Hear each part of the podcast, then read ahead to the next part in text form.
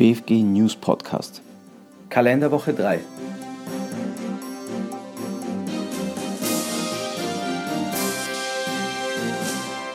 Hälfte Steuersatz für eine Pensionsabfindung eines Gesellschaftergeschäftsführers.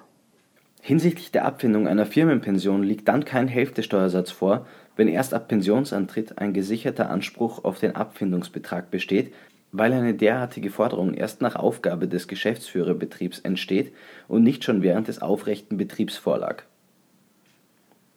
Die gegenständliche Kapitalabfindung war somit im Übergangsgewinn steuerlich nicht zu erfassen, da das Entstehen der Forderung des Geschäftsführers auf Kapitalabfindung gedanklich unmittelbar, also quasi nach einer juristischen Sekunde, nach seinem Ausscheiden als Geschäftsführer nach der Betriebsaufgabe folgte Zufluss bei einem beherrschenden Gesellschafter.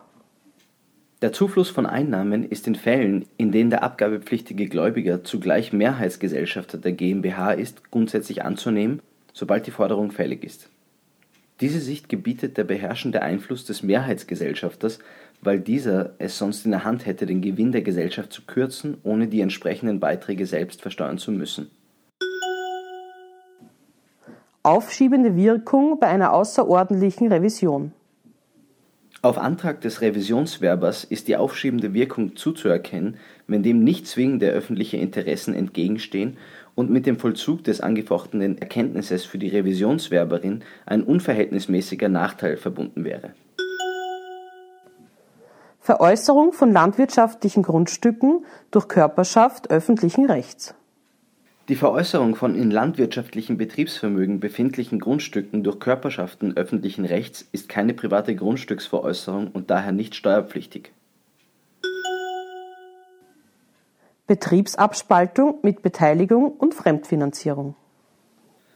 Ist eine fremdfinanziert erworbene Beteiligung Teil des abgespaltenen Betriebs, dann ist die dazugehörige Fremdfinanzierungsverbindlichkeit ebenso Teil des abgespaltenen Betriebs eine Teilung der Beteiligung samt dessen Sonderwahlrecht betreffend die Fremdfinanzierung ist ausgeschlossen.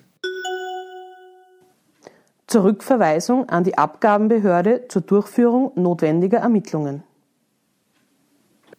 Eine Zurückverweisung einer Sache an die Verwaltungsbehörde zur Durchführung notwendiger Ermittlungen kommt insbesondere dann in Betracht, wenn die Verwaltungsbehörde jegliche erforderliche Ermittlungstätigkeit unterlassen hat wenn sie zur Ermittlung des maßgebenden Sachverhalts lediglich völlig ungeeignete Ermittlungsschritte gesetzt oder bloß ansatzweise ermittelt hat. Gleiches gilt, wenn konkrete Anhaltspunkte annehmen lassen, dass die Verwaltungsbehörde etwas schwierige Ermittlungen unterließ, damit diese dann durch das Verwaltungsgericht vorgenommen werden